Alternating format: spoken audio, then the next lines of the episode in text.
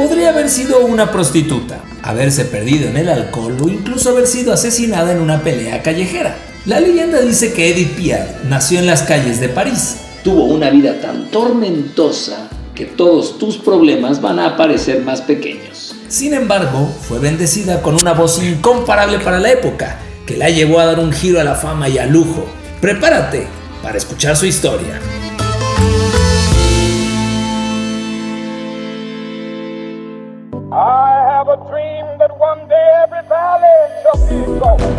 Bienvenido, ya estás escuchando Histeriadores, un espacio donde platicaremos de historia, pero te contaremos las cosas como realmente pasaron y no como aparecen en tu libro de texto gratuito, conducido por Daro Carrillo y Feror Casitas.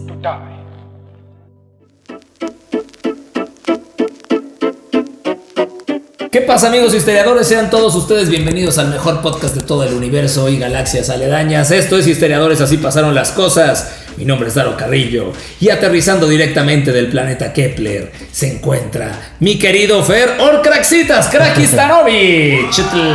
Mi crack, chingado público que nos acompaña allá en redes y aquí en el micrófono. Micrófono. Estamos de vuelta después de varias semanas de ausencia entre nosotros, crack, porque las redes ahí estamos. En las redes estamos y en, en- en el corazón estamos conectados. En el corazón, chingado. Salud. Salud a todos. Venga. Ah, sí, ahora hicimos una estrategia. Lo de que nunca, lo que nunca se había hecho en la historia. Y aquí estamos de nuevo para no romper con esa buena racha que llevábamos, ¿no, mi crack? Así es, y aprovechamos para decirles a todos feliz 2023. Exacto.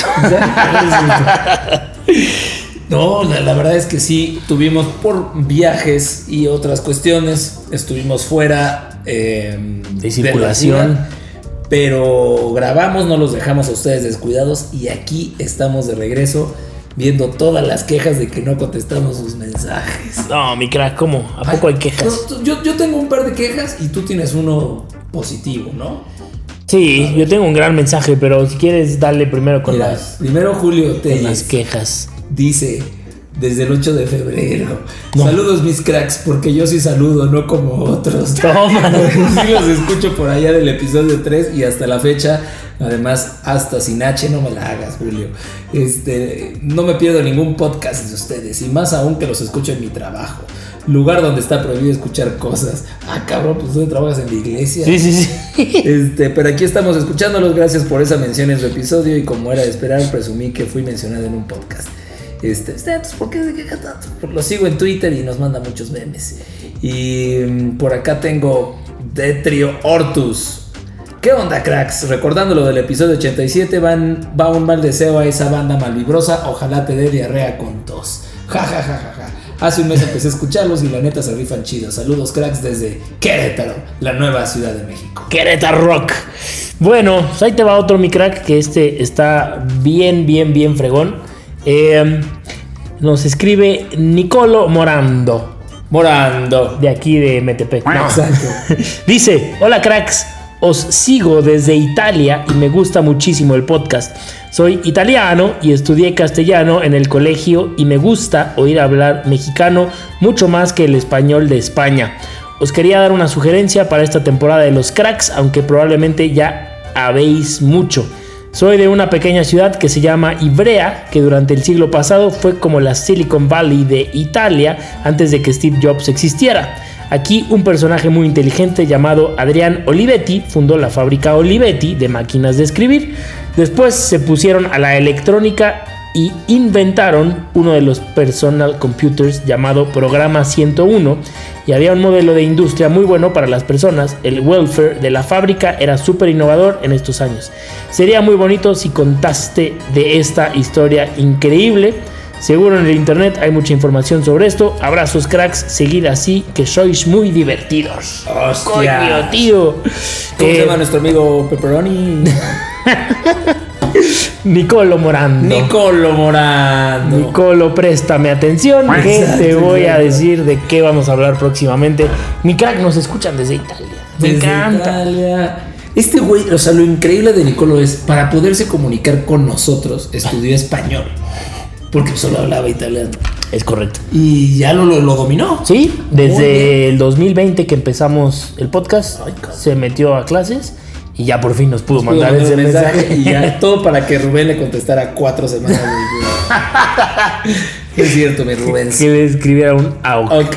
Gracias. Sí, se lo Sí, a sí, los sí. cracks. Gracias, gracias mille. Pues con este gran ánimo estamos de regreso físicamente para platicarles de Edith Piaf. Y para la gente, pues es igual, ¿no? O sea, el estamos de regreso es para ti, para Para mí. para mí. Crack, es que Pero qué eh, gusto me da carajo, crack. casi la gozamos. Mm. Crack, eh, la historia de hoy es, es espectacular. Eh, al final del episodio te voy a platicar por qué decidimos, o decidí, sí, sí, sí, sí. meter este tema. Pero es una historia fuera de serie, es una persona eh, como pocas en el mundo. Su vida es realmente eh, trágica, ¿no? Vive una tras otra, tras otra, tras otra tragedia, este, y sin embargo sale adelante, ¿no? Y, y es una vida que vale la pena contar aquí, porque sin duda, sin duda alguna, tiene que ser parte de la temporada de Cracks, mi queridísima Edith Piaf, de toda la vida. De, toda la De vida. todísima Y, la y- y, pues ahí está el dicho que al perro más flaco se le, se le cargan las pulgas, mi crack. ¿Sí? Porque yo sí he pensado, hay gente que de verdad nomás no la trae. Y no es que todo le pase a ellos, pero todo en su entorno algo ocurre. Y se murió y se enfermó y se le destruyó y se inundó.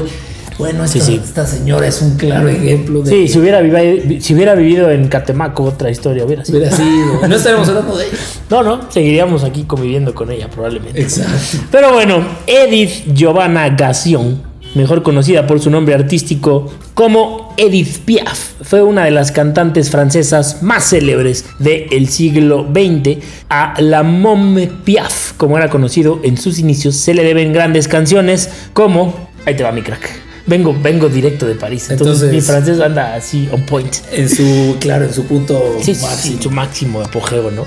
Eh, bueno, canciones como La vie en rose, Non je ne regrette rien, Hymne à l'amour, Mon légionnaire, La foule o Milord, ¿no? Esas fueron sus... Para que las busquen en su Spotify. Sí, sí, sí. Clarísimo. Clarísimo. Era clarísimo. O no, Milord. Sí, sí, sí, sí, sí, sí.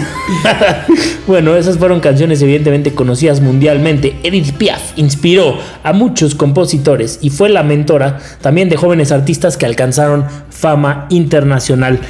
Edith Piaf nace en París, Francia, un 19 de diciembre de 1915. Sagitario, No, gente crack, aquí fregona, estaría. gente conocedora. Hubiéramos no, la Imagínate la- que hubiéramos armado. La hubiéramos armado, yo creo que el mero 16, porque Sí, es justo es la mitad. ¿no?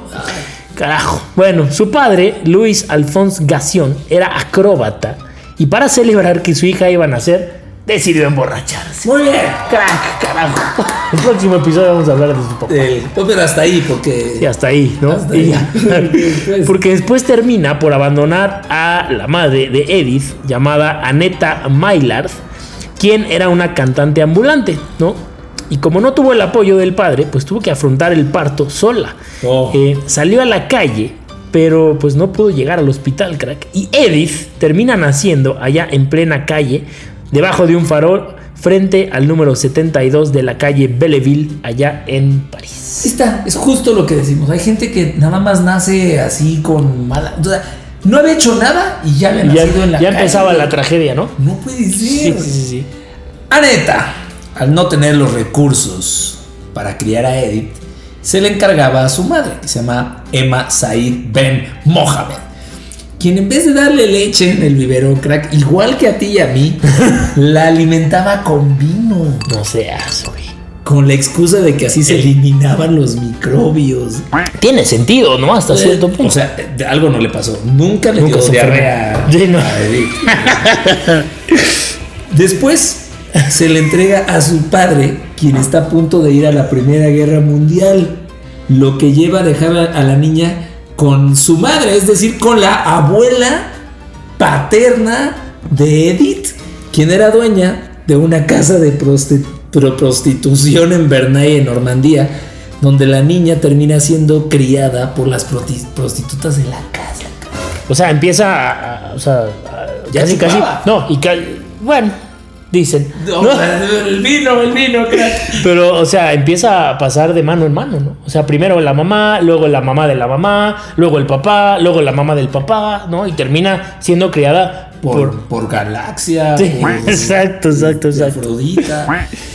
A los cuatro años, la pequeña Edith sufrió queratitis, que es una inflamación en la córnea, lo que le ocasionó una ceguera temporal de la que se iba a recuperar milagrosamente tras una peregrinación protagonizada por las trabajadoras pues de la vida galáctica. Es correcto, ¿no? Cuando termina la Primera Guerra Mundial, su padre regresa y eh, decide llevarse a Edith con él mientras trabajaba en el circo como acróbata, ¿no? Y es ahí cuando Edith empieza a mostrar pues ese talento, ¿no? Y su excepcional voz en las canciones populares que canta por las calles junto a su padre, así como lo hacía su mamá, ¿no? Que también era eh, pues cantante callejera, por decirlo así, ¿no? Ambulante. En 1929, cuando Edith tenía 14 años, decide separarse ya por completo de su padre y ella pues empieza su propio camino, ¿no? Como cantante en los suburbios de París. En 1933, a los 17 años, se enamoró de Louis Dupont, con quien tuvo poco después a su única hija, una niña llamada Marcel, que desafortunadamente muere de meningitis a la corta edad de dos años. Ya me he dado cuenta de Una una- raya más al tigre, crack. Ella, a ver, nació en la calle, Sí. alcohólica a los meses, Su madre la abandona. su madre la abandona, su padre la abandona, Sí. m- este, cuidada por prostitutas, se enamora a los 14 años Sí, a los 17. y a los 17 tiene una hija que, a lo- o sea, a los 19 ella ya había perdido una. Durísimo, durísimo. Lo que sí me he dado cuenta, crack, es que a lo largo de los episodios de Historiadores, todo el mundo se muere de meningitis. O sea, todos siempre decimos su hermano que murió de meningitis. Sí, ¿no? ¿Es meningitis o tuberculosis? Esas son exacto. ¿No? O sea, no hay, no hay falla. Pues Edith sigue cantando en cafés y en cuchitriles en París. Hasta que por allá de 1935, Louis Leplé, gerente del cabaret Kermis en Champs-Élysées, o sea, en los Campos Elíseos, acá en Polanco, se convierte en su benefactor, o sea, su daddy, su Sugar daddy. su sugar daddy. Exacto. Y Eddie decide adoptarlo como figura paterna. En 1936 firmó un contrato y grabó su primer disco. A ver si lo digo bien, mi crack. Le Mom de la Cloche. O sea, los niños de la campana. Excelente, mi crack.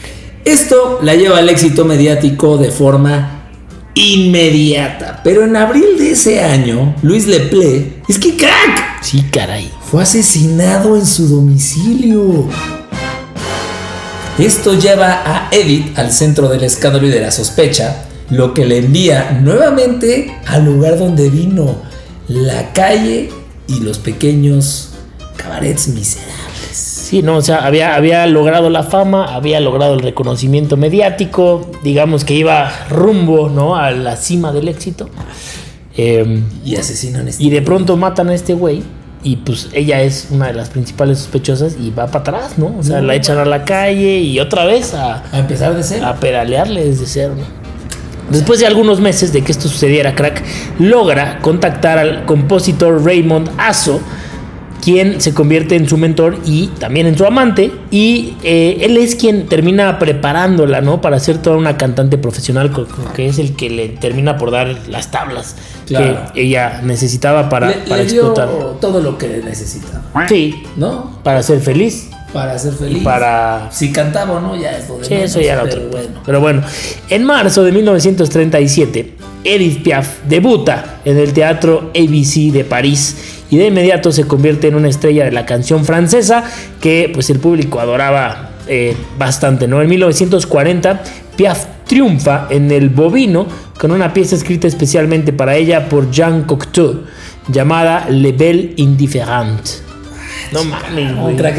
Vamos a hablar en francés de ahora en adelante. Hijo, y ahí me tocan como 16 palabras en franchuta ahorita, pero bueno, les va. Es durante la ocupación alemana en Francia que la cantante decide cambiar su nombre artístico de Lamont Piaf por la de Edith Piaf. Y continúa dando conciertos sin importarle la ocupación nazi. Este tema, perdón que te interrumpa, que haga un paréntesis, crack. Este tema de eh, eh, Piaf, pues ese nombre no está en ningún lado eh, en su acta de nacimiento ni parte de su nombre. Piaf en francés se, significa gorrión. ¿No? Mm. Y entonces ese es uno de los apodos que ella eh, obtiene por la voz tan característica que tenía. cantaba como un ¿no? gorrión. Que cantaba como un gorrión. Entonces al principio era la Mon Piaf, que significa la niña gorrión. Mm. Y después ya agarra su nombre real, Edith, pero mantiene el tema Piaf, que era Está gorrión. Está bueno, es que bonito. Eso llévenselo de tarea y Es que apúntelo. Edith, claro. Ella interpreta canciones con un doble sentido, puro albur. mi crack. Sí. Una de sus, de sus prosas más reconocidas dice que la carne de res sabe a vaca y el chorizo a toro. Sí, Dice. dicen. Entonces, así viene una de sus canciones. Este, no, el doble sentido evocaba la resistencia, principalmente cuando interpreta Tu es partout, Tu es partout. Tu es partout, en la que alude a la traición de un amante. En este periodo tan difícil para todos los habitantes de Francia, Piaf se convierte en protectora de los artistas judíos, perseguido por las autoridades alemanas. En la primavera de 1944 se presenta en Moulin Rouge. Durante la guerra, Edith cantaba en los clubes y en los music halls y ayudaba a los prisioneros a escapar.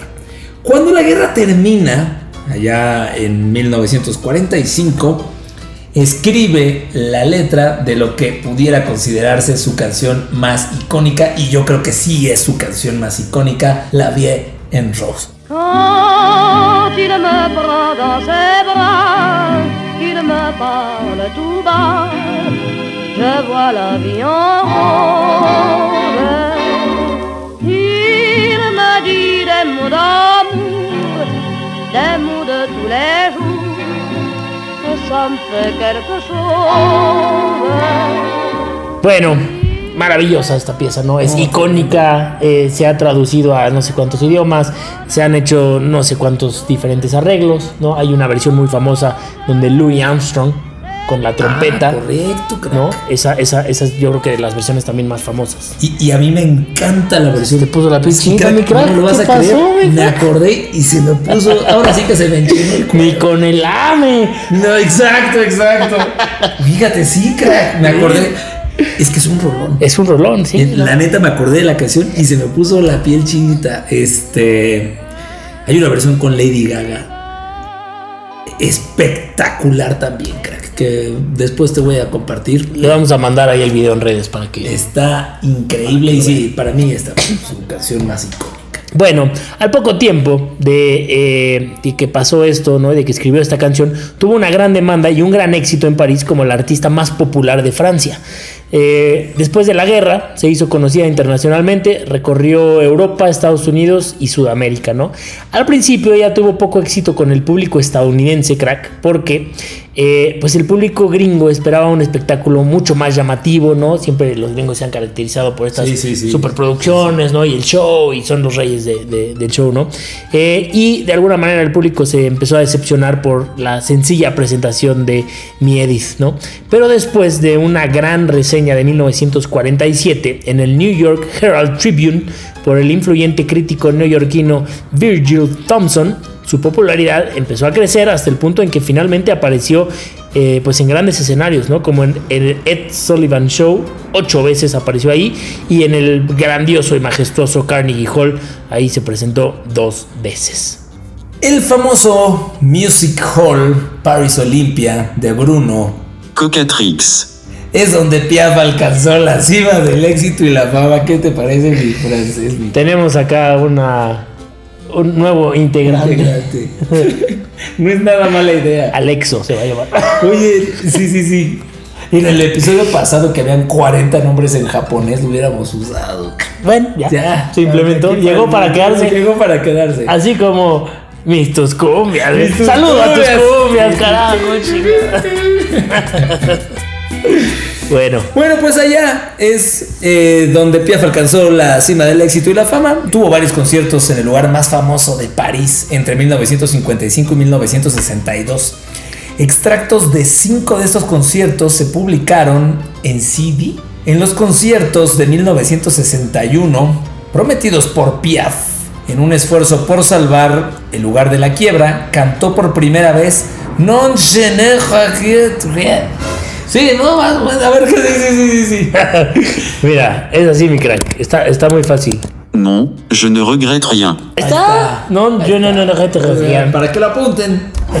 Y en abril de 1963, Piaf grabó su última canción llamada León de Berlín. Estaba bonita. Ahorita no, Alexo, tranquilo. La carrera y la fama de Piaf tuvieron un auge importantísimo durante la ocupación alemana en Francia. Actuó en varios clubes nocturnos y burdeles. Varios burdeles importantes de París estaban reservados para oficiales alemanes y franceses colaboradores. Por ejemplo, fue invitada a participar en una gira de conciertos a Berlín patrocinada por los funcionarios nazis. Mi crack, déjame hacer aquí un paréntesis, porque esa canción que tú eh, bien, a bien hiciste delegar a, mi Alexo de toda la vida, eh, está bien, ¿no? Estoy de acuerdo que La Vie en es su canción más icónica y la más conocida y la que más eh, cruzó fronteras, por decirlo así. Pero esta canción de... No, je ne regrette rien. Es un verdadero himno, Si a ti se te puso la piel china con La Vie en a mí se me pone la piel china con esta canción.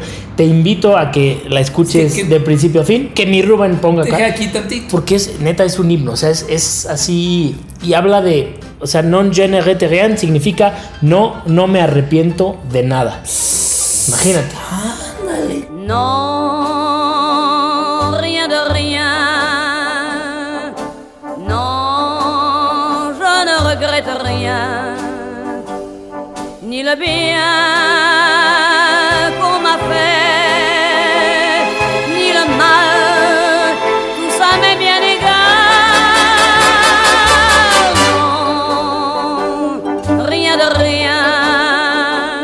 historia cuenta que un cuate llamado Charles Dumont un día llega a su casa, le enseña esta canción, la, la, letra no es de Edith Piaf, sino es de este cuate, y le hace tanto sentido a Edith Piaf lo que dice esta canción con la vida que ella llevó, de yo no me arrepiento de nada, a pesar de todo lo malo que viví, de todo lo malo que me pasó, no me arrepiento absolutamente de nada de lo que viví, y le hace tanto match que dice, me amo esta canción, me encanta esta canción y esta va a ser, o sea, es mía porque sí. Y, la graba y es así como, o sea, tiene una, como una, una vibra de, victoria. O sea, es de, a pesar de todo, yo salí victoriosa, yo gané y me voy de este mundo así con campeona. O sea, es, así espectacular, güey. Eh, ojalá, ojalá la puedan, la puedan escuchar. Pero bueno, eso un poquito de, esta canción. Y em, bueno, se consideró que Piaf había sido una traidora y colaboradora, por esto que les platicaba mi crack, ¿no? Tuvo que testificar ante un panel, ya que había planes para prohibirle aparecer en transmisiones de radio. Sin embargo, su secretaria André Bigard, miembro de la resistencia, habló a su favor después de la liberación.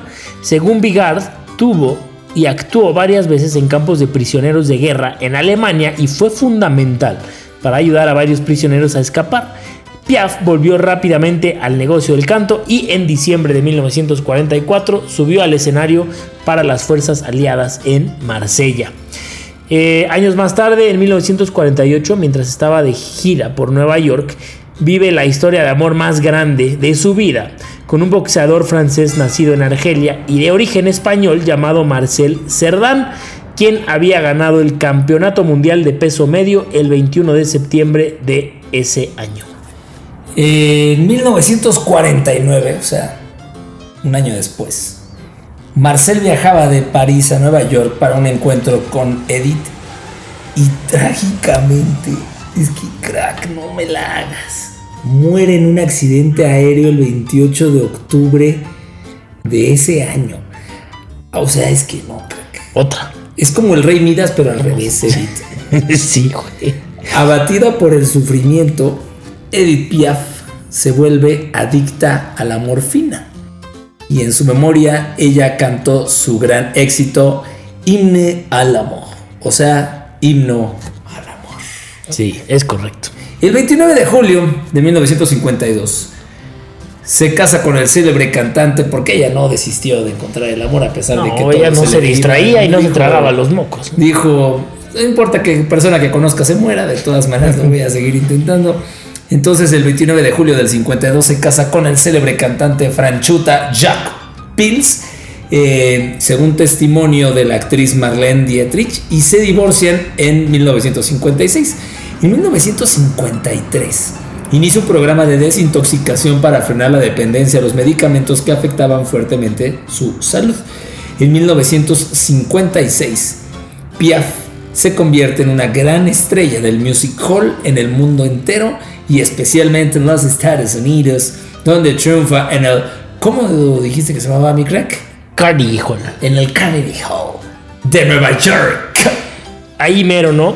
Em, años más tarde, en el 58, sufre un grave accidente automovilístico al lado de otro galán, George Mustaki, eh, lo que pues coopera, ¿no? Para empeorar su ya deteriorado estado de salud, ¿no? Eh, y su dependencia de la morfina, ¿no? Imagínate toda esta trágica vida, mi crack, ¿no? Todos estos momentos que eh, estaba pasando conforme iba avanzando su vida, eh, pues evidentemente, ¿no? Te vuelcas, ¿no? Al alcohol, te vuelcas a las drogas, te vuelcas a la morfina. Y porque- ella se vuelca del coche. Sí, se volcó del coche Con George con el Mustaki. George Mustaki. La verdad, claro, es que chingado. Nos van a cancelar el programa. No, pero, pero, pero imagínate, ¿no? O sea, pues es evidente, es muy obvio que esto haya sucedido, ¿no? Un año más tarde de este accidente, el cáncer toma las riendas y se suma a sus problemas hepáticos y a una artrosis reumatoide que va deformando progresivamente su cuerpo. Edith se convirtió también en una especie de ícono parisino. En la década de 1950, Piaf era famosa en muchos países. El público norteamericano la consagró en 1956, como ya platicabas, mi crack, en el Carnegie Hall de Nueva York, a donde regresó varias veces tras iniciar ese mismo año una cura de desintoxicación. En 1959, Edith se desploma en el escenario durante una gira en Nueva York. Tuvo que soportar numerosas operaciones quirúrgicas. Eh, después vuelve a París en un estado de salud pues ya bastante deplorable y sin Mustaki. Eh, porque se, rasuró, se rasuró mi crack. que sí, sí, se, sí. se rasuró.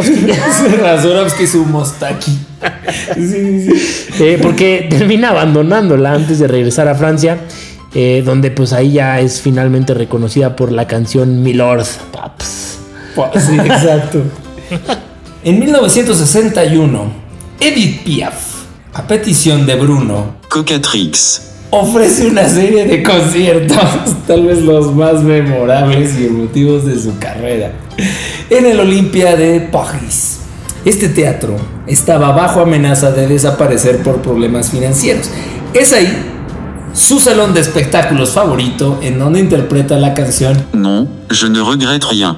Canción que es que qué fácil. Canción que compuesta por Charles Dumont en 1956 se adapta perfectamente a su persona y a su vida, lo que nos estaba platicando mi crack hace unos minutos. Y con estas actuaciones termina salvando al Olimpia. Lo único que salvó, ¿no, crack?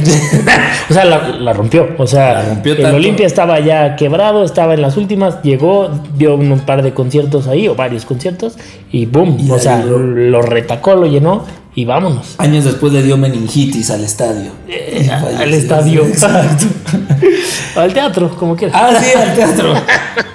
A esas alturas estaba muy enferma para tenerse en pie y para moverse y pues ya cantaba mi crack solamente bajo dosis muy fuertes de morfina y ya estaba muy malita. Dicen que se inyectaba hasta 10 veces al día, mi crack. No, no. Imagínate. ¿Cómo haber sido el dolor? Sí, el dolor y la agonía y el sufrimiento, ¿no?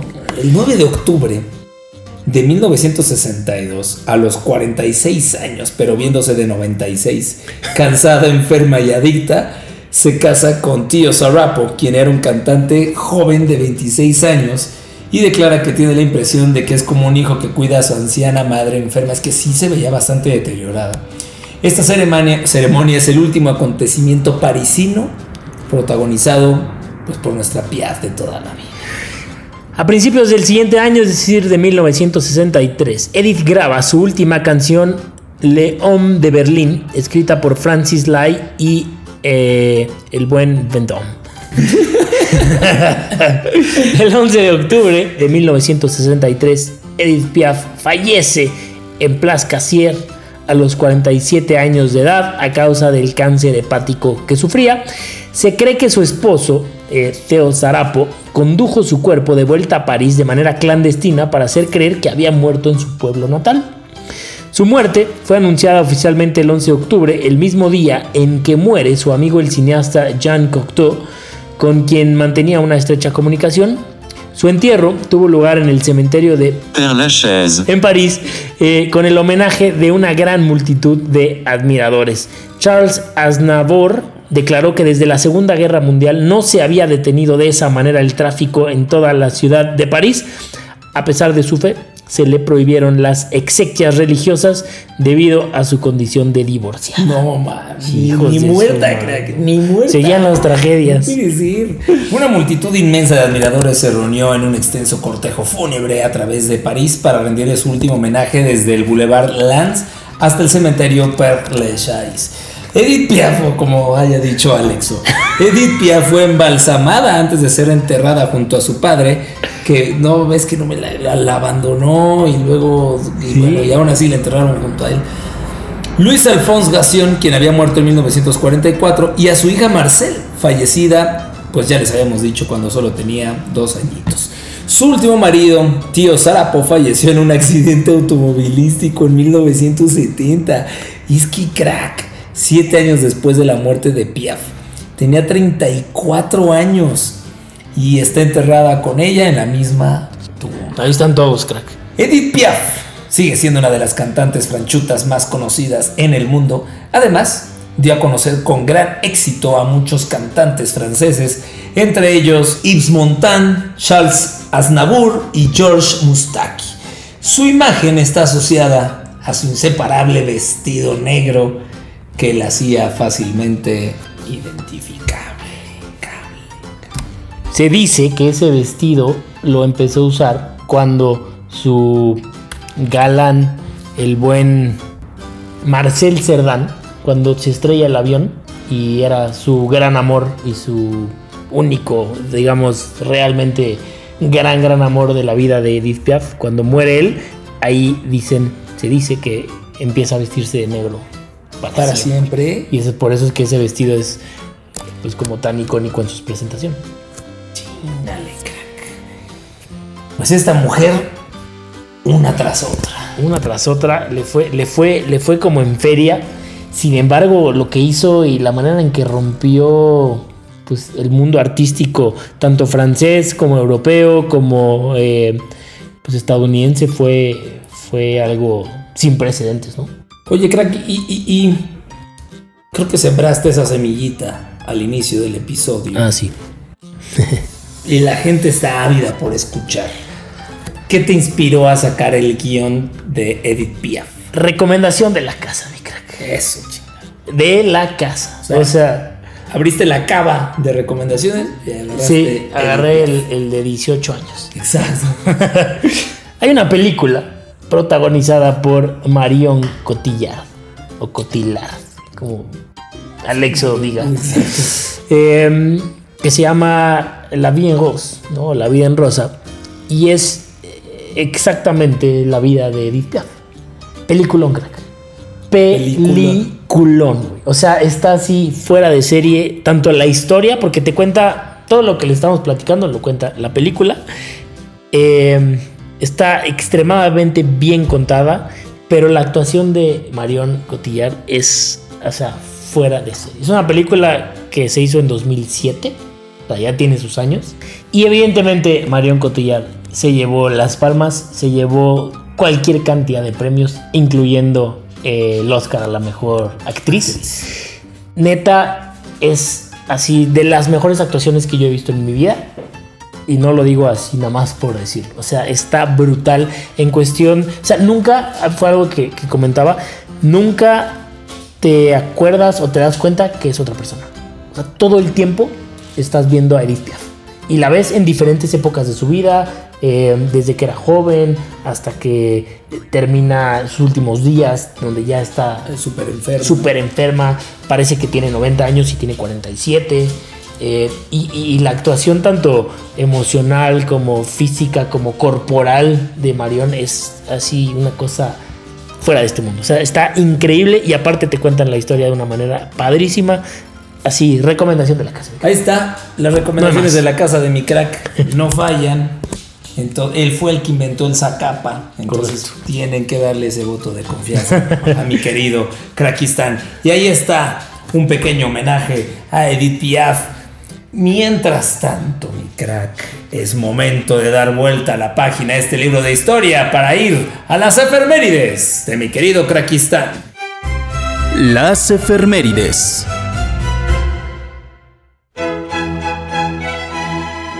Bueno, ahí les van las efemérides eh, de un 20 de junio. Eh, y un 20 de junio, pero de 1963, se crea el famosísimo teléfono rojo. Para el que no sepa, el teléfono rojo es una línea directa entre Rusia y los Estados Unidos, creada durante la Guerra Fría, que al día de hoy sigue vigente. No me la hagas. Te la hago, mi crack.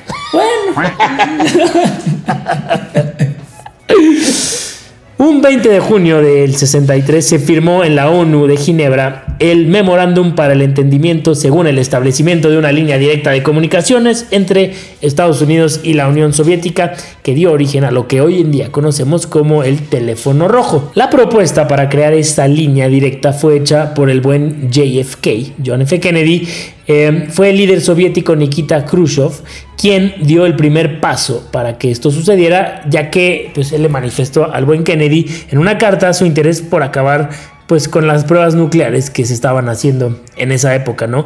Esto sucede pocos meses después de la famosísima crisis de los misiles de Cuba en octubre del 62, eh, ese momento que ya hemos platicado en algunos episodios, crack, donde la humanidad ha sido el momento que más cerca ha estado de una guerra nuclear. Claro. ¿no? El 30 de junio del 63, los gringos enviaron el primer mensaje en el teléfono rojo que decía: Un zorro rápido y pardo saltó sobre el lomo de un perro holgazán. 1, 2, 3, 4, 5, 6, 7, 8, 9, 0. Ese fue el mensaje, que es una frase que en inglés contenía todas las letras del alfabeto y era usada en Estados Unidos también para probar diferentes tipografías. Los soviéticos pensaron que se trataba de un refrán popular. Ok. Pero bueno, al principio de la Guerra Fría, las tensiones entre ambas potencias, pues ya lo hemos platicado, no solo fueron por cuestiones políticas, también los idiomas tan diferentes y la dificultad para traducir bien y rápidamente lo que decía algún político, pues se prestaba para malas interpretaciones. Quizá el ejemplo más claro de esto eh, fue que en noviembre de 1956, cuando eh, Nikita Khrushchev, o Khrushchev más bien, dio una declaración en la Embajada de Polonia en Moscú, en donde una frase fue traducida equivocadamente como los enterraremos, lo cual pues puso bastante nerviosos a los gringos, pero no era realmente lo que quería decir. De hecho, durante la crisis de los misiles en Cuba, los gringos tardaron 12 horas para descifrar un mensaje del líder soviético a Kennedy. Y después de esta crisis, pues fue iniciativa del mismo Kennedy y abrió un canal de comunicación para que la Casa Blanca y el Kremlin pues pudieran tener esta comunicación un poquito más directa. A ese canal directo se le conoció como el teléfono rojo, aunque al principio no era como tal un teléfono, ¿no? sino era un teletipo, es decir, un dispositivo telegráfico que enviaba mensajes escritos y esto era importante pues para evitar malos entendidos en las traducciones. Este teletipo necesitaba de un cable que iba por todo el fondo del Atlántico ¿Qué tal? hasta Londres, de ahí a Copenhague, a Estocolmo y a Helsinki, ¿no? Y a partir de 1970, pues ya en los tiempos de Leonid Brezhnev y Richard Nixon, se empieza a usar el teléfono y desde 1978 se hace con un sistema satelital. Diez años después, durante los mandatos de Ronald Reagan y Mikhail Gorbachev, el fax se sumó como un medio más de comunicación. Eh, y en 1991, después de que se desintegrara la Unión Soviética, Boris Yeltsin y George Bush estrenaron la comunicación telefónica directa. ¿no? A partir de 2008, el correo electrónico también se convirtió en un canal directo. Y me imagino ahorita de ser, güey, no nos ataques, cabrón. Ahorita ya es WhatsApp. Sí, sí, sí. El WhatsApp rojo. El WhatsApp rojo, ¿no? Y mira, crack, algunos de los momentos donde más tensión hubo y donde se activó ese canal de comunicación vía el teléfono rojo fueron los siguientes. Ahí les va. En el 63, pues con el asesinato del presidente John F. Kennedy. En el 67, la guerra de los seis días entre Egipto e Israel. En el 71, la guerra entre India y Pakistán. En el 73, la guerra de Yom Kippur. En el 74, la intervención de Turquía como poder garante en Chipre. En el 79, la invasión rusa de Afganistán. En el 81, la amenaza de invasión de Rusia a Polonia. En el 82, la invasión de Israel a Líbano. En el 91, la guerra del Golfo. En el 2001, los atentados del 11 de septiembre. En el 2003, la guerra de Irak. Y en el 2016, Obama advirtió a Rusia vía correo electrónico certificado de no interferir en las elecciones presidenciales de Estados Unidos luego de la filtración de correos de Hillary Clinton hecha por hackers rusos. Así que sí sirve ese Pues es teléfono. línea roja porque es línea caliente. Sí, sí, sí. Es este redtelephone.gmail.com. Exacto, exacto, es la dirección. Sí. Muy. Me, me gustó. Me gustó. Interesante, ¿no? Esta enfermería de mi querido crack. Es buena y un poquito de el, eh, lo que hay detrás, ¿no? Del famosísimo teléfono rojo. Pues muy bien. Bueno, mi crack, pues ahí está la efeméride del 20 de junio. Pero vámonos de llenísimo, como te encanta, con el aro curioso. El Daro Curioso.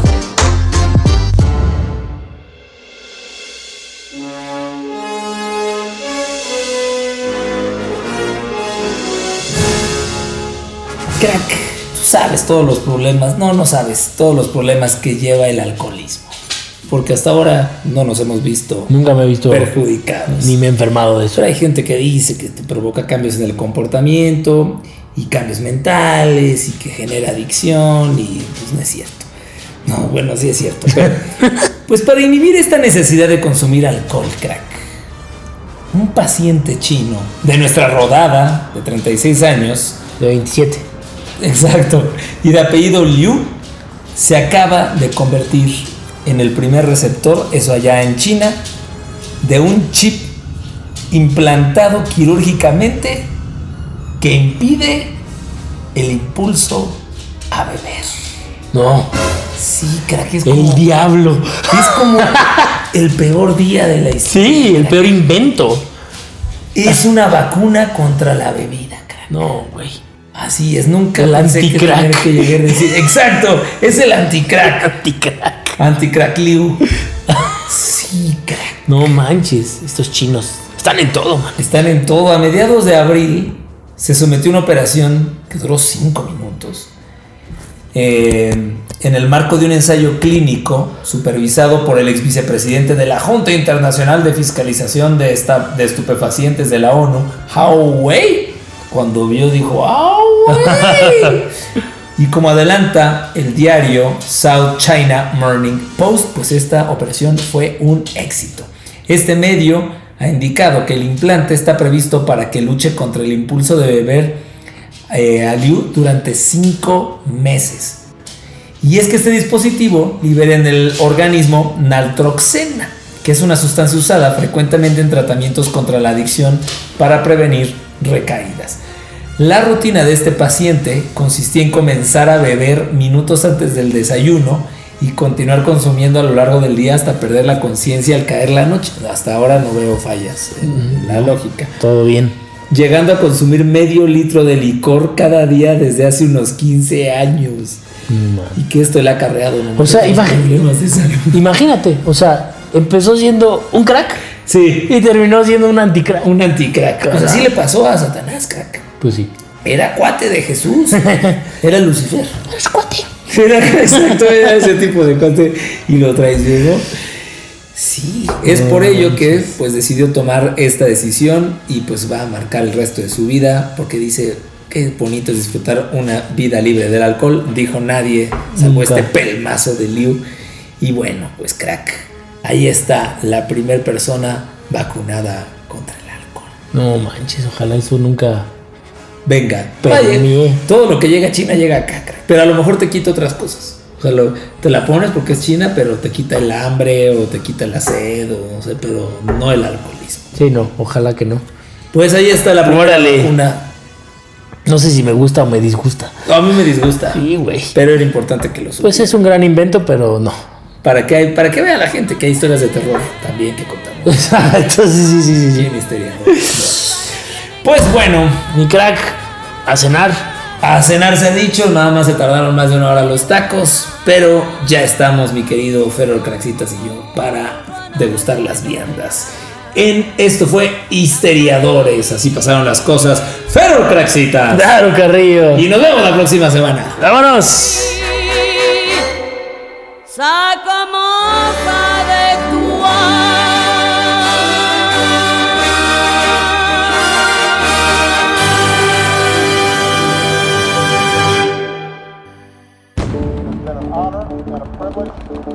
Damos por terminada la clase de hoy. Nos escuchamos la próxima semana en otro episodio de Histeriadores, donde te contamos cómo realmente pasaron las cosas.